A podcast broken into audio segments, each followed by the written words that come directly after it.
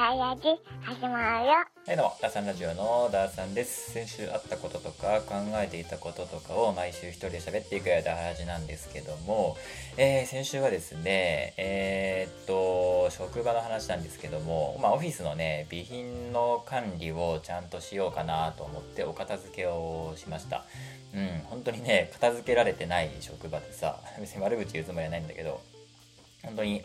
なんだろうね、もう毎日毎日バタバタしているっていう、ね、イメージというか、まあ前も言ったけど、その体制がまだ整ってない職場なので、まあスタートアップ感がある職場だよみたいなことをね、言ったと思うんだけど、なのでいろんなものの管理ができていないので、うーん、なんだろうな、まあ、したい、上の人たちはなんとかしたいって思いはあるんだけど、日々の日常業務に追われてそれがうまくいかないみたいな感じなのと、で、もともとその、なんか備品を管理するみたいなことが概念がそもそもないみたいな人たちもいるし、うん、まあ、あの、いきなりここに入ってきた人とかはね、社会人、ね、あの、0年目の人とかは、そもそも管理することの効能を知らないみたいなね。うん、だからなんだろうね、その出したらしまうとか、開けたら閉めるとか、そういうのができない人たちが結構いる感じなので、どんどんどんどん散らかっていくんだよね。だから本当に子供、子供と同じさ、子供にはさ、ちゃんと片付けなさいよとか言うんだけど、自分ができてないみたいなね。うん、でも、あっという間に物なくなるし、あの、オフィスの備品とかもね。で、もうボールペンいっぱい買ってきて、ペン縦に刺しとくんだけど、みんな勝手にパクっちゃって、で、しかもどこへ行ったかわかんないみたいな感じですぐなくなっちゃう。だからもうそういうのをちゃんと管理しないといけないねってなって、もう子供をどうのこうの言う前に、まずはもう僕らがちゃんとなんか物を大事に扱うように。これだってね、会社の備品なのに、平気で1週間で5本ぐらいペンなくなるんだよね。ありえないじゃん、普通に。だからまず、まずもうね、なんだろうな、社会人なんだったら、ね、筆記用具ぐらい自分で持ってくるし、で、会社の備品が使うんだったら元あった場所に返すし、まあ、そもそもなんかね、仕事って片付けながらするじゃん。うん。当たり前だったけど、でもそういうのとかが当たり前じゃない環境なんだよね。料理する時だってさ、なんか使い終わったね、その調理器具とかをさ、片付けながら料理するじゃん。それと一緒で仕事もさ、片付けながら仕事をするわけよ。終わったら片付けて次の仕事に行くみたいな、その、なんだろうな、みんなが、この、マルチに動こうとしてて、どんどん散らかっていって、今何が終わってて何が終わってないのかっていうのが、次の人に引き継げないっていうのが、普通の環境の今の職場だと、まあこうなってと当然なのかなと思って、まずは環境を整備することだなって思って、で、めっちゃ全部整理したんだよね。うん今ど、こに何があるのかみたいなのが、みんながわからないね。うんあそこになんかペンがあったような気がするな、みたいな。だから、で、なんかここにペンがなかったから、あのー買い物の行って、ペンをいっぱい買ってきました、みたいな。で、その買ってきたペンはどこに置くのかって言ったら、まあその辺のペンがありそうな場所にポンポンポンポン置いていくみたいなね、新しいの補充していくみたいな。そんなことあるみたいなね。そう。だからもう、えー買い物したらここに置くみたいなやつを作って、で、ここになかったらもうないみたいな。だからここになくなる前に、えー補充するみたいなルーティンっていう、その、その仕事に取り掛かる前の段階のなんか当たり前のところ、うん、オフィスを作るみたいなところをようやく着手できたんだよね。まあ、それが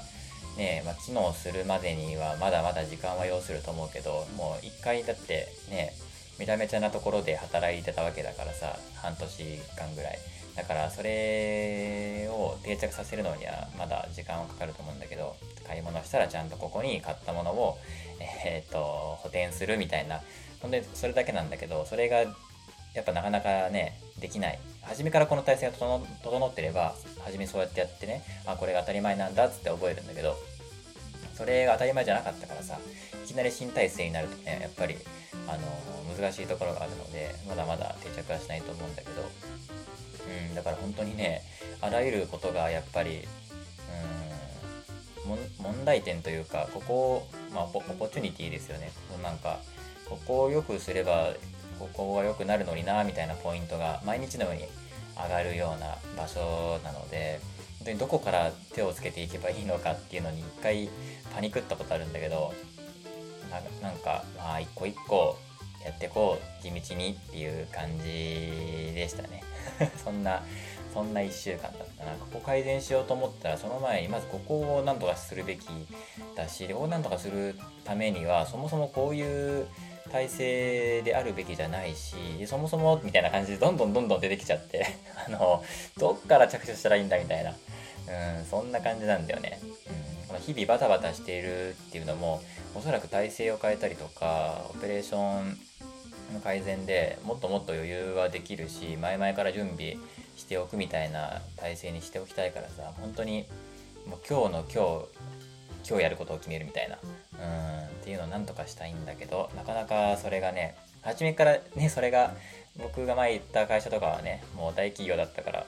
初めから全部整ってたからこういうもんこういうもんなのかって言ってあとはもうそれに準ずるだけだったんだけどそれがないとそれをね新しく作ってもなかなか順応できないんだよね。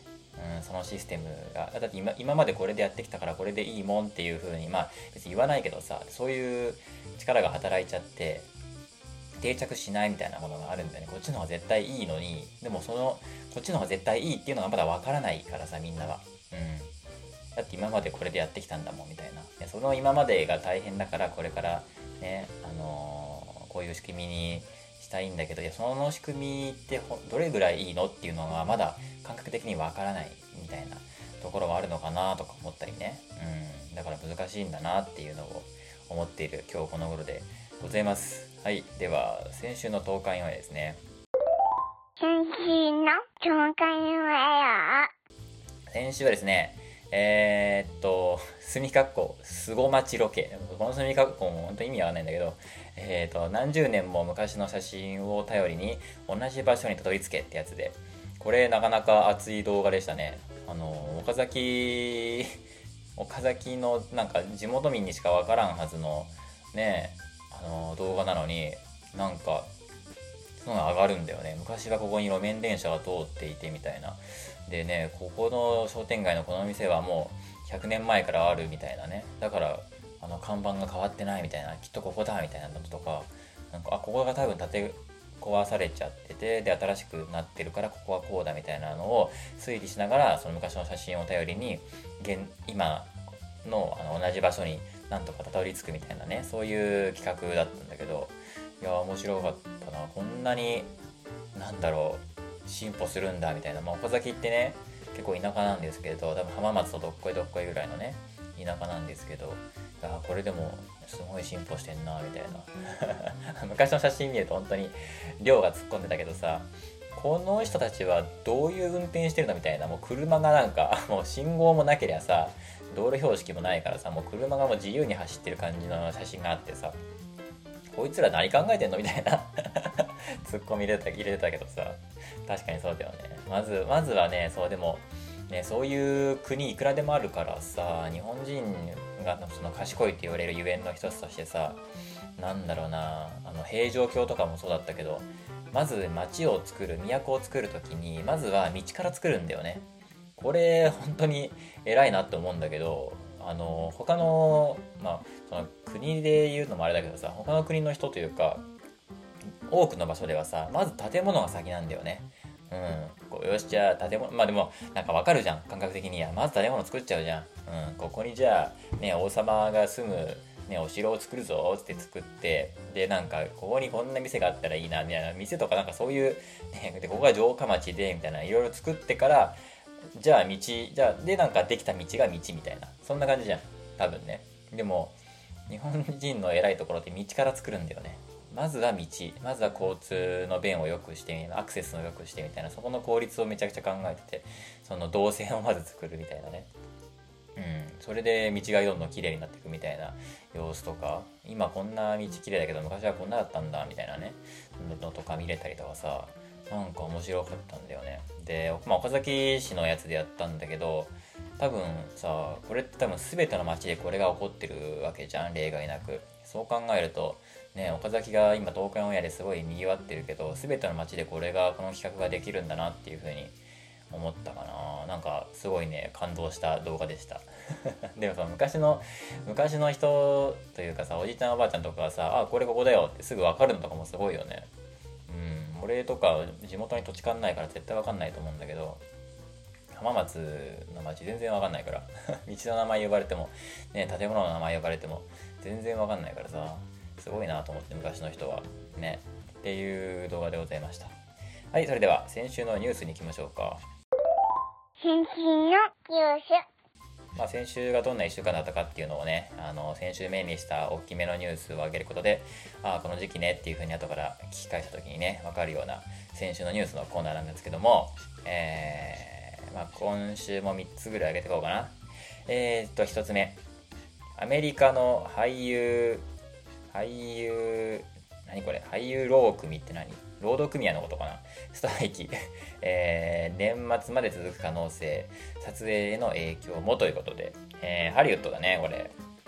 えっ、ー、とね映画俳優組合のえっ、ー、となんかもう何十万人も登録してるみたいなもうハリウッド俳優になるにはもうここの組合に労働組合に入るのがもうセオリーみたいなね労働組合があるんだけどなんつったっけなサグサグアフトラみたいなちょっと読み方わかんないけどそんな感じの、あの労働組合組合があってそれ48年ぶりにストライキを起こしたということでおなるほど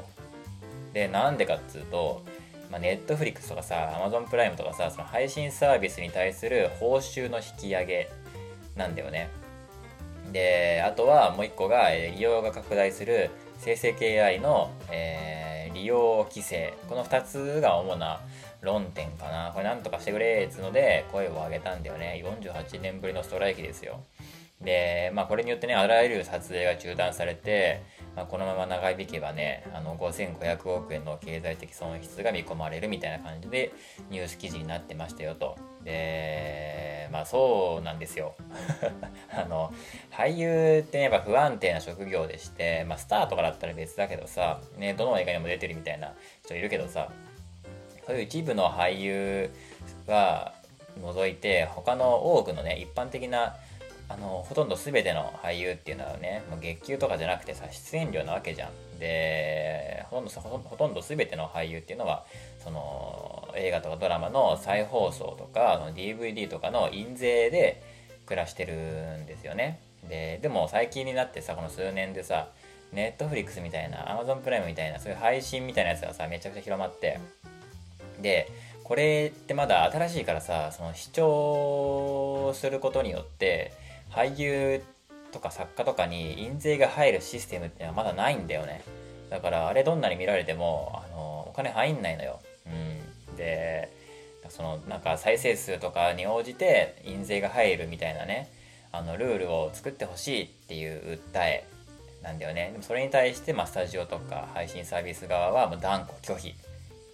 うん。ねなんでって思うんだけどどっちかっていうとその俳優側の方に感情移入しちゃうんだけどただ配信サービス側とかはねもう断固拒否してるわけで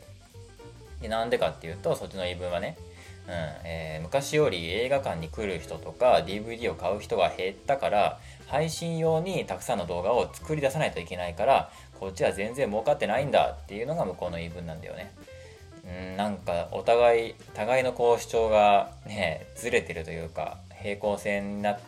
てる感じはあるよね、まあ、だからこそストライキが起こってしまったんだけどね。うん。いやだ儲かってるっしょ。どう考えても。ねこれはまあ世間の目からするとおそらく俳優陣側の方が優勢だと思うけどね。どうなるのかね。で、あともう一個ね、生成系 AI の話ね。これも最近になっていっぱい出てきてんだけど、もう今まさに行われてるんだけど、俳優キャスティングして、で言われるのが、あなたは演技はしなくていいから外見だけスキャンさせてって言われて、で、スキャンされるわけよ。で、そのスキャンされた俳優っていうのはその日のね、1日分の給料だけで済まされて、で、会社側っていうのは未来英語をそのスキャンしたデータだけを好きな演技させてさ そのデータにスキャンされたデータに対してもう好きなように演技させてもういろんな作品を作ることができるからもうそれでもうバイバイって感じなのよでそれに対してはあもうね、あのギャラは支払われない。だから会社側の方がその配信側とかスタジオ側の方がなんか優勢なんだよね立場的に。フェアじゃないのよ。っていうのは今実際に行われてることなんだよね。だからもう俳優っていう職業自体がもうなくなってしまうみたいなそういう感じにもなってるのよ。でまあなんだろうな。これもまあ問題っちゃ問題なんだけどただ一番のなんかそこに対してえー、憤りを感じるというかかなり危機感があるところっていうのはエキストラみたいな人っていうのはもうこの環境は絶望的だよね。その路傍の人とかを演じてるような人たちっていうのはもうスキャンでいいもんね。だってねそんな演技力求められてないからさもう人物だけスキャンさせてもろてでもうその他大勢役としてさもういくらでも AI に演技してもらって動いてもらえばいいだけなわけじゃん。彼らは多分絶望的なんだよね。でそれを考えるとエキストラっていう人たちが必要なくなっちゃう。全部 AI で良くなっちゃう。AI の演技で良くなっちゃうとしたらこれさちょい役の人たちがいなくなっちゃったらさスターも生まれないわけじゃん。だって今僕らが見てる映画スターってみんなちょい役から始まってるわけで。だからっていうのを思うんだけどどうなのかな？また別の ルートがあるのか分かんないけど新しいルートがね生まれるのかも分かんないけどなんか僕はその映画スターが生まれなくなっちゃうんじゃないっていうふうに思っちゃうわけですよ。うん。ななんだろうなそのえーと、ブラッド・ピットだってさテルマルイーズでパリピなね陽キャなねあのやりちんの学生を演じてそれがなんか受けてねあのヒットしてったしサミュエル・エル・ジャクソンとかもさ「えー、星の王子様ニューヨークへ行く」だったっけな。そこで本当に1分か2分ぐらい出てくる銀行強盗の役なんだけどすごい演技なのよ。本当にあのエディ・マーフィーの主演なんだけど確か。もう顔負けのなんかエキストラとは思えないぐらいの存在感を放つ本当にセリフもほとんどないような、まあ、るんだけど強盗だガチャンみたいな感じで出てきてですぐやられて倒れるだけのあの出番だったと思うんだけどサミュエル・エル・ジャクソンのね。でもすごい演技だったのよ。見てびっくりしたんだけど、うん、何者だこいつと思って調べたら「おこれサミュエル・ジャクソンじゃん」みたいな。そう。でそっからねやっぱりあのー、ドーンとのし上がっていくんだけどそういうなんかちょい役っていうのが全部 AI に置き換わっちゃうともちろん映画を安く作れていいんだけどでも未来はないよねっていうふうに思っちゃうんだけどどうなのでしょうかねうん、ではハリウッド映画がもうアニメ化しちゃうよね。だってアニメでいいもん。あ、てかアニメでいいというかアニメじゃん、それって。うん。誰も演技してないというか、表面だけで演技させるみたいな。AI に演技させるってことでしょで、アニメだったらその作画で演技させるってことでしょキャラクターに。多分同じなんだよね。だって俳優の本当の演技ってさ、内面からこう作り出すものがあってさ、ななんだろうなリバーフェニックスとかさうんうんあのー、ジョーカー演じた人あ違うな。リバーフェニックスじゃねえわ。ギアキンフェニックスでもなくてえー、っと誰だったっけ？ジョーカーの役やってさ本当に入り込んじゃって精神病んじゃって自殺しちゃった人とかいるわけじゃん。名前で忘れちゃった。そういうなんかね、私生活にも影響出るみたいなね、はい、は役に入り込んでしまって、そその役に入り込むために、その環境を変えてみたいなさ、まあ、ロバート・デ・ニーロとかもさ、ね、有名だけどさ、その役に入り込むことで生活をもうプライベートも変えるみたいなね、タタクシードライバーのね、あのー、映画主演で出てる時もさ、あれもね、70年代の名作ですけども、実際タクシードライバーとして働くんだよ、2ヶ月ぐらい。で、その演技をリアルにするためにねそういう人なんだよね。だからデニーロデニーロなんちゃらっていうらしいけどもうその業界用語でそうやって役に入り込むために本当にめっちゃ徹底するみたいなやつをねデニーロなんとかみたいななんかそういう用語はある用語になっちゃうぐらい有名なんだけどね。そのロバートロバート・デ・ニーロの役作りって、うん、そういうのがなくなるわけじゃん。そういう役作りとかじゃなくても AI とかにあの演技させるこっちのね あのプロンプト次第でみたいなそういう感じになってくる。それってもうアニメと一緒じゃないかみたいな感じなんだよね。あとはもうね声優の演技みたいになってくるよね。うんだからね、内面から演技をするのかもう表面だけになってくるのかみたいな。だからどんどんチープなものになっていくけど、まあ、視聴者自体がさそういうチープなものを求めているのであればそうなっていくんだろうなっていう感じ。本当になんか演技のすごい映画だったりとかなんだろうなあの殿堂入りするような映画っていうのはもう昔の映画であって今はもう映画なんてもコンテンツは廃れていってもうインスタントに消費されていくものなんだよっていう風にまあ世界がなっていくんだったらまあそうなっていくんだろうなっていう感じですよね。うんまあ、映画好きからしたら寂しいですけどもまあそういう社会の流れにはかないませんからね そういうもんだと思います。はい、では次、えー、ロシアが穀物合意停止食料食料高の引き金にも困窮者に打撃と国連ということで、えー、これはウクライナ戦争の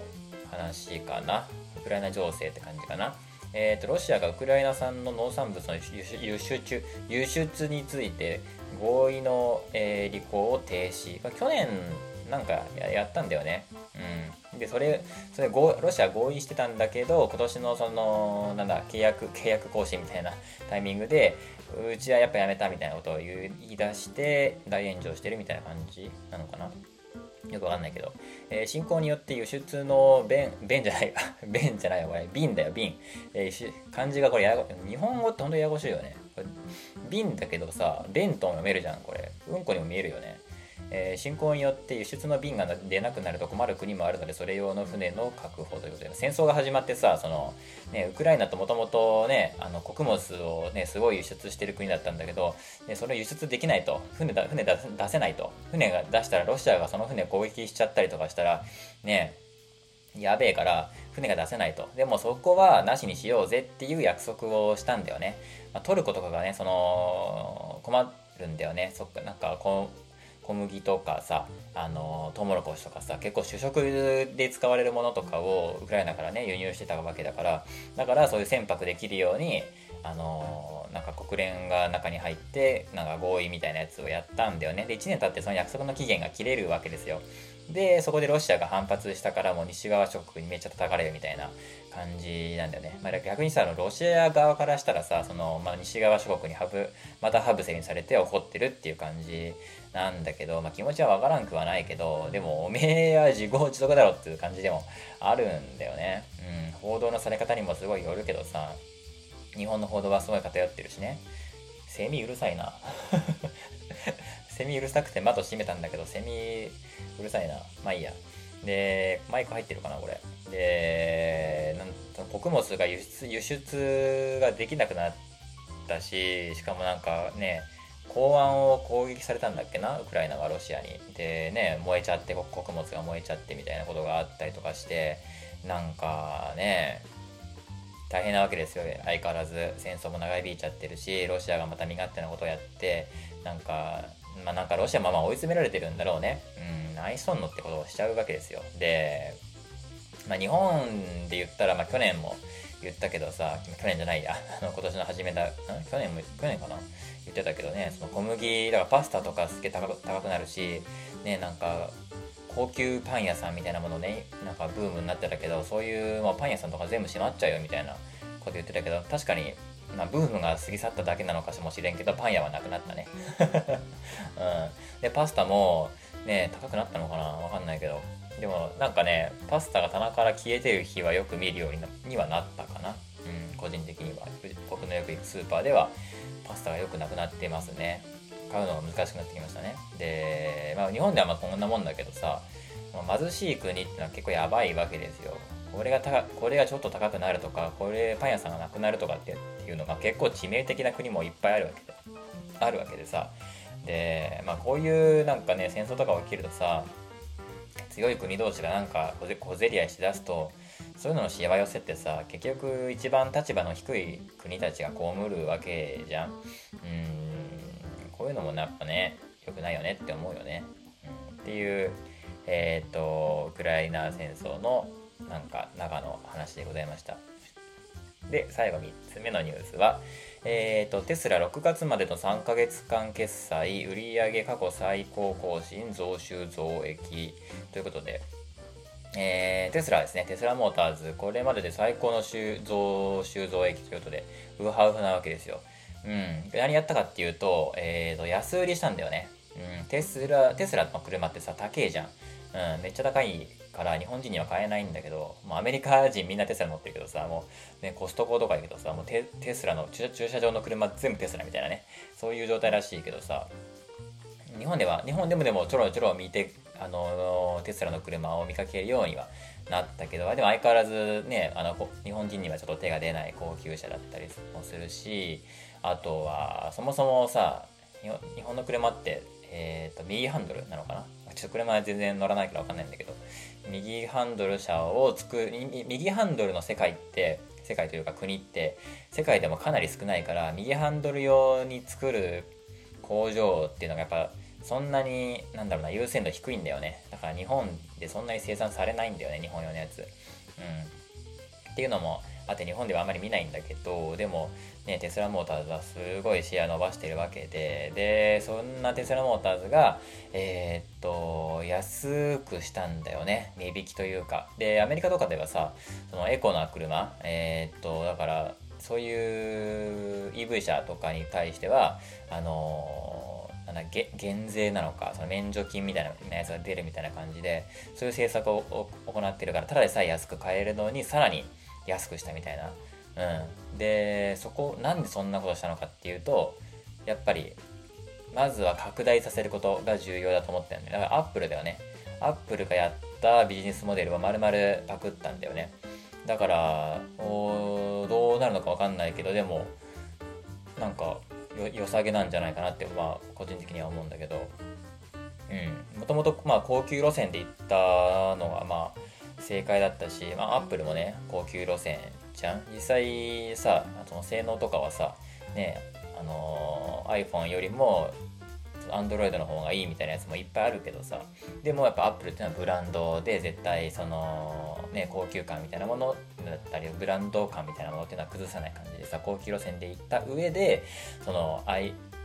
無印 iPhone とかさあと iPhone SE とかさなんかあとなんかカラフルでチープなやつとかも作ったりとかしてその廉価版みたいなやつを、えー、中国とかでいっぱい売るみたいなね。そういうのやってる。で本当に Apple が好きな人はなんか iPhone 僕も12プロとかですけどもそのプロとかをね買ったりとかしてみたいなねテスラもそれやったんだよね。高級車もあるけど、その廉価版みたいなやつをいっぱい販売することで、まずは世界のシェアをね、広げるんだよ。みんなテスラの車を乗に乗ってるっていう状態にするんだよね。アップルと同じ。みんな iPhone を持ってるっていう状態にして、そこで、えー、まあこれも、えー、スマホの充電器規格争いみたいなやつに、まあ、テスラがそこで抜きんでるみたいな感じなんだよね、まあ、6月だったっけ？あったじゃん。なんかねあの世界の EV 車のえっ、ー、とあれもさ充電器があるわけですよ。スマホと一緒で車にもね。充電器があるんだけどそれも規格がいっぱいあるのね。でその携帯で言うとさ USB Type-C なのか iPhone みたいなライトニングケーブルなのかいろんないろんなケーブルの規格があるあるんだけどまずシェアがいっぱいある方がいいじゃん。だからね日本は iPhone を使ってる人が半分いるので iPhone ケースみたいなやつがいっぱいあるけど Android のケースはあんまりないみたいなね。そういうことが発生するけどこの場合で言うとそのケーブルなんていうスマホの充電ケーブルみたいな感じでその EV 車のケーブル充電ケーブルっていうのをやっぱいろんなねあの大手の車会社がテスラのケーブルを採用するようになったんだよね。うん、これでもう シェアがすごい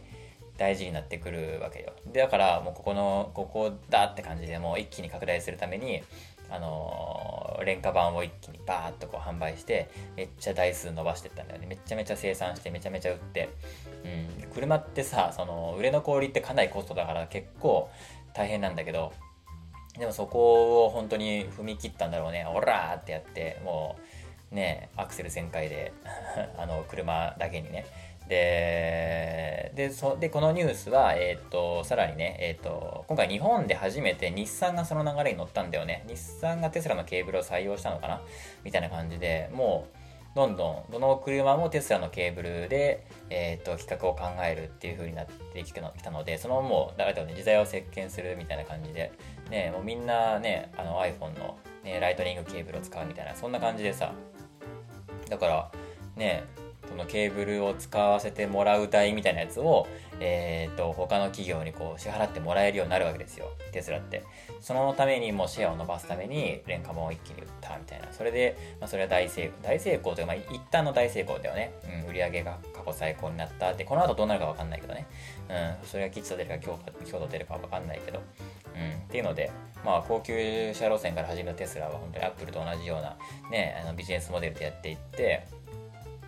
うん、まあうまくいくんじゃないかなって個人的には思うんですけどもそんな感じのニュースでございました。はい。でえー、と30分。今日はなんかもう本当にさっくり終わらせる予定だったんだけどこの後もうすぐスーパー行きたいし。うん。あと良い子悪い子ラジオのさ素材がさ4時間あるのよ。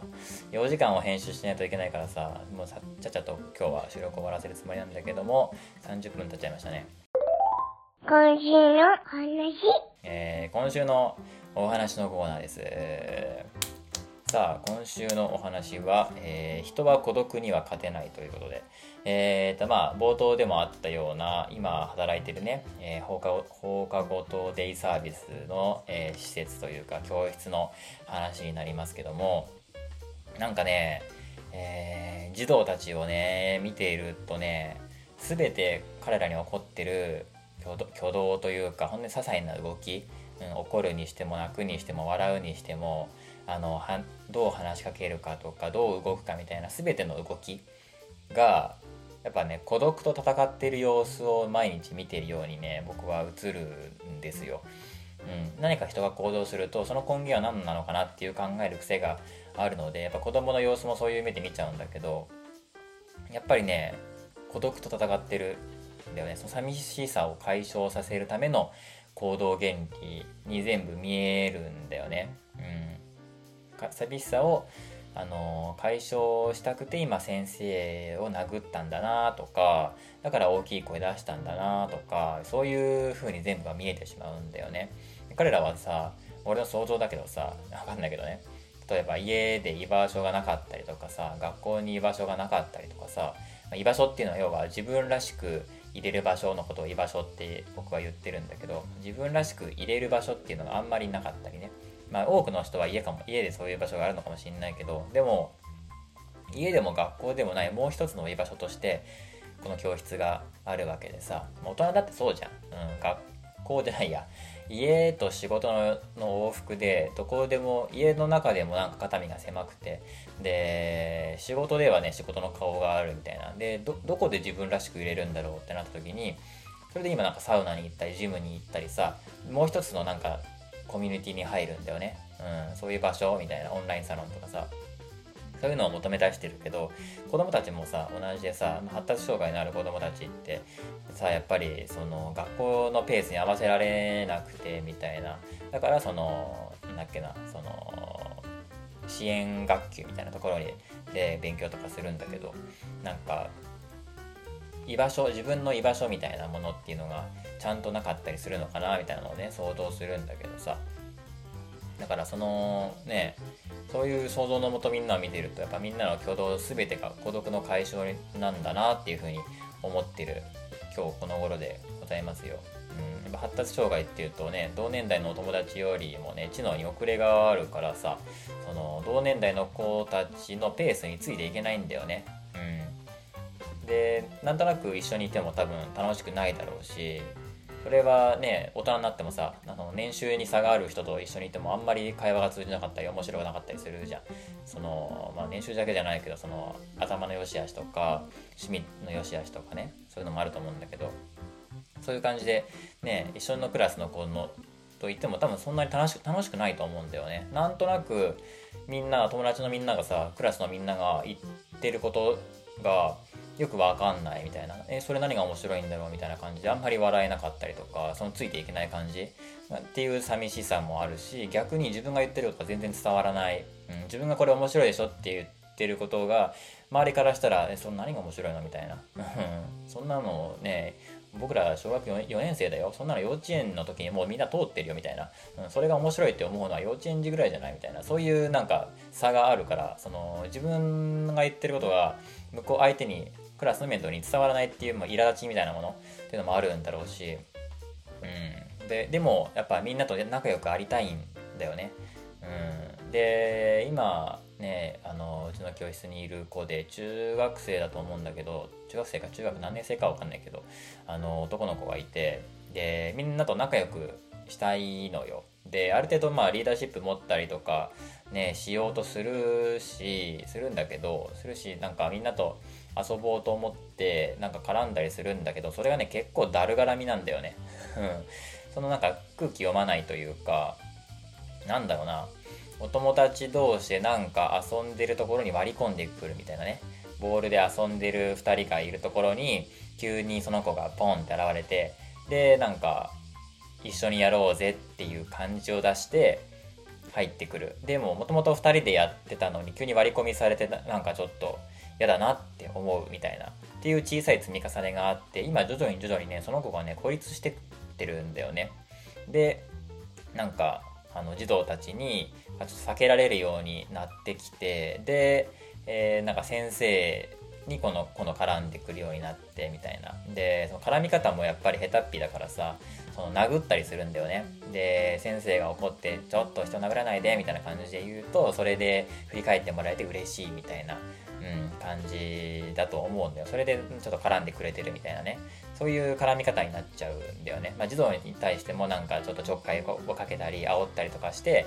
それでそうしないそうすることでなんか強制的に絡んでもらってる感じ、まあ、自分ではそういうふうに多分認知してないんだけど。そうそうそう。だからなんかなんだろうな。で徐々でそれをやるからまたまたみんなが離れていっちゃって。今今多分ね徐々に徐々にみんながそれに気づき始めてちょっとあの人だるいよねみたいな感じになってきてちょっとずつ離れてる感じなんだよね。完全に嫌われてるというよりはちょっとずつみんなにあの避けられ始めている途中の段階なんだけど今。だからでそれをなんとなく感じ取ってる彼は余計に粘着しちゃうみたいな、うん、なんかあいつずっとこいつついてくるなみたいな感じで思われてき始めてる。でそれが児童の間で今広まりつつあるみたいな。そんな今なんだけどねなんかそれがなんか嫌がられてることに自分では気づけないんだよね。この自分がやってることやってることがだるがらみであるってことにやっぱ気づけないからさ。うん。なんだろうね。でもぶっちゃけなんか彼のが発達障害だからとか以前にそういう人いるもんね普通にね。別に大人になってもいるしさ。なんなら俺だって未だにそんな自覚あるしね。うん。それが自覚できてるかどうかの問題だけなのかもしんないけど。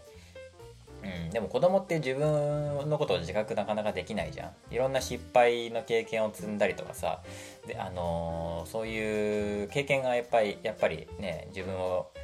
メタ認知していくきっかけになってくると思うから、まあ、子供はその分ねそういう経験が少ないからさ物理的に。だからなかなか自分自身のことをメタ認知するするなんてことは到底できないからこれは別に障害動向というよりは子供だからっていう感じだと思うんだけどね。うん。でもなんだろうね。あのー、言うて分かってても、うん、分かってないからだるがらみしちゃうんだけどでも分かっててもやっちゃうんだよね。でもしかしたら分かってんのかもしれない。その子は。自分が今だるがらみしちゃったなみたいな。でもやめられないと思うんだよね。分かっていたいたとしてもたとえ。うん。なぜなら人は孤独に勝てないから。それが悪いことだと分かっていても迷惑なことだと分かっていてもやめられないんですよ。だからさその不良になっちゃう子とかさヤンキーとかギャルとかになっちゃう子ってさこれが悪いことだって分かってるんだよね。普通に。でもやっちゃうのよ。うん孤独だから。そう。だからねこのね人は孤独には勝てないっていうのが僕が昔読んでたあのナルトっていうね漫画のガーラっていうねキャラクター砂の里のね長になるんだけどガーラのねキャラクターガガーラっていうすごいね孤独を体現したような子がいるんだけどそいつのセリフでさめちゃくちゃ子供の頃に読んでめっちゃ印象的だったんだよね。なんか悪いやつすごい悪いやつ告白人がなんだろうな助けてくれるって言うのよ孤独なやつに対して。でそいつのことが悪だって分かっていたとしてもそれでも人は孤独には勝てないんだよっていうのをどっちかっていうと周りに助けられて生きてきたロックリーっていうね努力家の男の子がいるんだけどそいつに対して言う言葉があってねその悪いやつだって分かっていてそいつについていくなんて考えられませんってリーが言うんだけどそれに対してガーラはな昔いろんなことがあってそれでもであの木の葉の里とね主人公ので砂の砂の里っていうのは対立してたんだけどでも同盟結んで助けに来てくれるんだよね。ロックリーがピンチの時にあの以前敵だったガハラが助けてくれるのよ。でその時のセリフなんだけどね。その悪い悪人だと分かっておきながらつそいつについていくなんて考えられませんって言って。でそこに対してガーラがいやそれがたとえ悪だと分かっていても人は孤独には勝てないっていうセリフを言うんだけどそれがねすごく印象的で未だに何かと頭の中によぎるんだよね。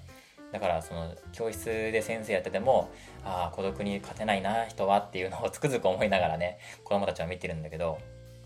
でもやっぱりそのホモ・サピエンスっていう生物動物を動物動物図鑑で引くとさきっとそういうふうに載ってるんだよ。とても社会的な動物で群れでしか生きられなくて互いに相互扶助の関係でないと寿命を全うするすることができない、えー、動物であると。でそのためにコミュニケーション能力を発達させてきた生き物なんだよね。言葉だったり、えー、文字だったり表情だったりさ芸術とかインターネットとかそういうものを発達させてきた。それは全て寂しいから孤独に勝てないから孤独というものを何よりも恐れていてもう死と同じだからね、うん、だからあの一人では生きていけないからこそ孤独をすごい嫌うように脳脳にねプログラミングされていてだから孤独に置かれた時ホモ・サピエンスの脳は寂しさを感じるようにプログラミングされていてそのその寂しさっていうのはとても辛くてあの耐え難いものなんだよね。だからなんとか解消しようと、えー、行動するように動くんだよ。ででも何らかの障害でそれがうまくできないとそれはもはや本当に死の苦しみなんだよね、うん、だって一人では生きていけない。つまり死なんだよね。でそれその死を感じさせるのがその寂しさっていう孤独っていうもの。で本当に死んじゃうよ一人だと死んじゃうよっていうのでもう脳が命令するからやばいこの寂しさに勝てないっていう風になっちゃうのよ本能でねだから耐えかねて自らの命を絶っちゃう人っていうのも多くいるんだよ。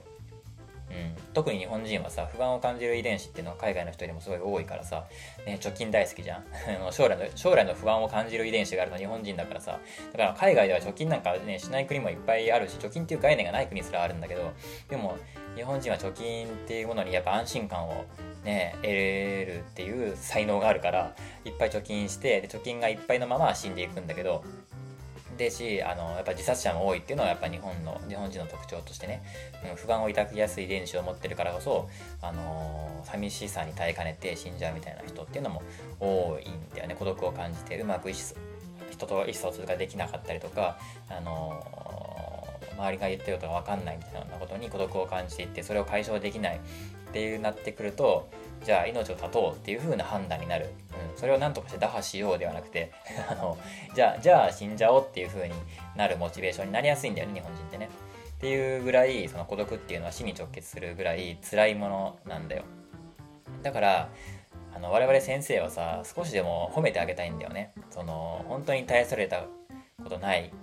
だけどその靴を下駄箱に入れられたねとか車に乗れたねとかハサミで髪を切れたねじゃんけんに勝てたねボールをお友達に譲ったねっていうその何でもないこと僕らからしたら何でもないことでも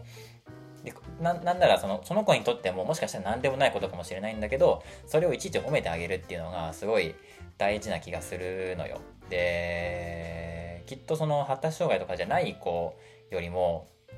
彼らは褒められる褒められることが極端に少ないと思うんだよね、うん、だってだってその寂しいから悪さしちゃうんだもん。悪さしちゃって怒られるの繰り返しで褒められることっていうのが多分ね極端に少ないと思うんだよね。ででここではやっぱりこのこの教室はさ僕の職場はさ安心できる場所として彼らには認知してもらいたいからね。なんかそういうなんか安心感を与えたいというかここここにいれば自分らしくいれる。ここの場所だったらこう、まあ、褒められるっていうかその自分が自分らしく入れる自分にた自分を認められるみたいなそういう場であってほしいんで、まあ、今日難しいんだけどね褒めるのって。あの基本的に悪さばっかりするからさ。だからなかなか褒めるの難しいんだけど本当になんか隙を見て褒めるみたいなことをすごい気をつけてるんだよね。で僕の前の職場でもさとにかく、ね、部下をね褒めるように努めてたんんだよね。意識的に。だって人ってあの一日の大半をさ職場で過ごすじゃん。マジで意味わからんと思うんだけど あのでもそういう社会だからしょうがないなと思ってもうそうじゃん。うん、1日8時間職場で過ごすわけで8時間睡眠取るとしたら残りの3分の1がしかもね人生がないみたいなね。そういうのってすごいもったいないじゃん。だからその時間を我々の職場で過ごす以上上司としてやっぱいいものにしてあげたいんだよ彼らの人生を。でだからその人の特性をよく観察してたんだよね。意識的にそういうふうにしてそういうふうにしててさ。でだから彼らが何を見ていてどんなことに気づけてどう行動するのかっていうのをまあもちろんお客さんのことを見るんだけどまあ僕はマネージャーとしてお客さんのこと以上にやっぱその従業員のことも見なきゃいけないからそういうのを気をつけて見てたんだよね。でだからそのあなたはこういうことに気づけてるよねとかこういうことを見てるよねとかこういうアクションが取れるよねみたいなことをまあ逐一褒めるようになるべくねしてたんですよ。でそんなある日ねあの部下の一人がね涙ながらにあの僕に言ってくれたのが大人になると褒められることなんてない。だから本当に飯田さんが褒めてくれるのは嬉しいんだっていうのを言ってくれたことがあってあの、まあ、彼女はね主婦なんだけどその家事も育児も仕事もなんか母なら大人なら社会人ならできて当たり前っていうのがあって誰からもねやっぱ褒め褒められなくなるんですよ。大人になるとね。だから今のこの職場がとても楽しいっていうふうに言ってくれたんだよね。でそれでああよかったって思ったんですよ。うん。で今のやっぱね僕の職場のね児童たちもこの教室をねそういう場所だそんな風な場所だっていう風に思ってもらいたいんだよねでまあそういう風に、まあ、まだね1ヶ月ちょっとあ、ね、あの働いただけなんだけどこの前ねこの前っていうか本当に今週の話なんだけどもうそろそろね学校によっては夏休みに片足入ってる学校もちらほら出てきて、今日午前中だけだったみたいな子とかもいるんだよ。で、そういうこと、そういう子とかが、えっ、ー、と、まあ、今までだったら給食食べて、で、学校で最後授業やって、で、放課後、まあ、放課後等デイサービスっていうサービスだから、その放課後に教室に寄って、で、教室で活動をして帰るっていう流れだったんだけど、その、学校が午前で終わっちゃうっつって、で、もうすぐ午前中もう11時かもう12時とかお昼に教室に来てで教室で、えー、お昼ご飯を食べてそこからもうずっとね17時ぐらいまで遊ぶみたいなねそういう流れなんだけどだから職員はもうもちろんね休憩があってで俺はさ別に昼飯食わないからさ あの休憩中は動画編集とか、まあ、こういうラジオのねあの収録の編集をねあの職場にパソコンパソコン持ってって1週間ずっとやってやってるんだけどでまあ子供たちが来る前に、えー、休憩取ってて別の部屋でねパチパチ編集しててで俺が休憩から戻ったらもうあの児童がね何人かいてさでご飯食べてるのよ。お弁当をねお母さんが作ってくれたのかなわかんないけど。お弁当をさ持参したお弁当食べててさで俺が教室にガラって入パソコン持ってさ あのガラって入ったら「うわ飯田先生だ飯田先生いたのか!」みたいな感じでうわーって盛り上がったのよ。俺はそれがなんかすごい嬉しくてさなんか先生としてようやく認められた感みたいなすごい嬉しくて。なんかもう急にみんなが「飯田先生だいたのかなんだいたのか飯田先生」みたいなあっちこっちから喋りかけてくれてすごい嬉しくてさお母さんに「これ見て見て見て新しい本買ってもらって」みたいな。向こうからも一緒に折り紙しよう飯田先生みたいな「これ抱っこ抱っこして抱っこして」みたいな「先生の YouTube 見たよ。YouTube がさ」みたいな「先生こっちこっち座って」みたいな。もういろんなところかいろんな方面からいろんな子がさ喋りかけてきてさ。で、まあ、ご飯食べてご飯食べてみたいな。そんな感じだったんだけどすごい嬉しくてさ。あ俺なんか今日先生になった気分だわみたいな感じになったんだよね。でまあもちろんね俺のことめっちゃ嫌いなねあの児童もいるんだけどそうめっちゃ悪口かけて言ってるみたいなね。もう顔顔がきめえみたいなもう生理的に無理なんだけどみたいなことを言ってめちゃくちゃ嫌われてたりもするんだけど。でもであの一方ですごい僕のこと気に入ってくれる児童たちもいてすごい嬉しいんだよね。うん、でもうあのなんだろうな。みんなね、我先に我先にって感じなのよ。うん。いや今日は飯田先生僕と遊ぶんだよ。みたいな。いやでも飯田先生は僕と飯田先生は僕のことが好きだから。みたいな こと言って。そうだよね。みたいな。だから一緒に遊ぶんだ。みたいな。飯田先生外行こう外行こう。みたいな。野球やろうバスケやろう。みたいな感じでその先生1人しかいないから順番順番みたいなね。でとかあったりとか。であとあの特別支援の子とかもね中にはいるんだけどその子はもう先生がマンツーマンで見てなきゃもう途中どっか行っちゃったりとかさなんかね消し消しゴムとか食べて食べて食べちゃってさ喉に詰まらしちゃったりとかさ何するか分かんないからさマンツーマンについていなきゃいけない子とかもいるんだよ。でもそういう日はさ、もう、ね、井田先生ちょっとごめんね、今日、あの、ここから離れられないんだ、みたいになるともう、揉め、揉めちゃったりとかしてさ、大変なんだけど、でもまあ、先 生としては嬉しいけど、ね、あの、喧嘩をやめてっていう感じなんだよね。うん。まあ、ようやくね、あの働いて1ヶ月経って、その、先生としてね、児童にあの認知されて嬉しいなっていうお話でした。あとはもう本当にでも言うて先生の仕事って先生だけじゃないからさそのまあ俺は契約上アルバイトだからさその大した責任も負わずにね定時になったら「え帰ります」っつってふらふら帰るんだけど。あのでも昨日とかさなんか新しいプロジェクトが始まろうとしていってで試験運用的に、まあ、いろんな教室があるんだけど同じ系列のね。で僕らの教室が、まあ、試験運用として選ばれて結構みんなネガティブでえまたなんかやらなきゃいけないこと増えるのみたいなそういうのが新しく導入され導入されることのシステムをね試験運用として選ばれちゃってさ結構みんなネガティブでいいよこんなの真面目にやんなくてみたいなそういうモチベーションなんだけどまあそれに対してあのどうなんかみんな前向きにやるかみたいな多分もうこのプロジェクトはその運用していく前提でも話が進んでるから多分逃れられないからじゃあじゃあどういい風にしていくのかみたいなことをあのまあ、上の人と昨日喋る機会があってもう あのこの教室は飯田君にかかってるからみたいなこと言われたんだけどあのそんなわけねえだろうと思うんだけど、うん、な謎のねそう謎の新人アルバイトがめちゃめちゃあのー、偉い人から見られてるみたいなねすごい変な構図なんだけどさ。それはそれでその児童と遊ぶだけじゃなくてその、あの、管理の面だったりそのなんだろうなシステムシステムナイズそのなんだろうな仕事事務的なものだったりとかさこの職場のシステム化だったりオペレーション面のことみたいなところでもあのいろいろま考えてるしやりたいこともいっぱいあるしどうやるかみたいなことにはね悩んでるし、まあ、同じようにねマネージャーの上の人とかもそういうのもいろいろ考えてるからでそこでまあ僕の意見を聞きたいって言ってくれてるねあの人たちがいるのはねすごい嬉しいしあこういう役に立ち方があるんだ。僕のその今までの経験がねこういうところで役に立つんだみたいなものとかもさすごい嬉しいから今ね、まあ、とてもいい職場にいるなって思うんだけどまあもちろんね、あのー、言っても時給1000円のアルバイトなんで、まあ、ある程度ねそんな何年もいるつもりはないからさある程度ねここでやれることをやったら次行こうかなって思ってるけど、うん、でもまあ役に立てるってやっぱ嬉しいからさ、まあ、子供もそれは同じでさ何かの役に立ったりとかさ褒められること、うん、っていうのにやっぱすごく喜びを感じると思うから今僕の居場所がねそこの教室であることと同じようにね児童のみんなもなんか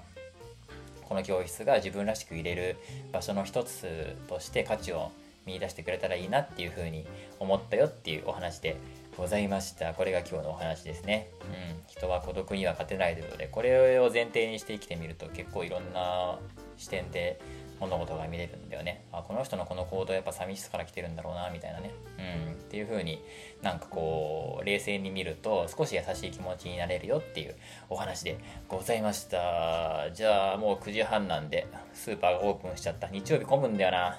じゃあすぐスーパーに行こうと思います。それではまた来週のダラジでお会いしましょう。ピンポーン。Amazon 来たんで出ます。バイバイ。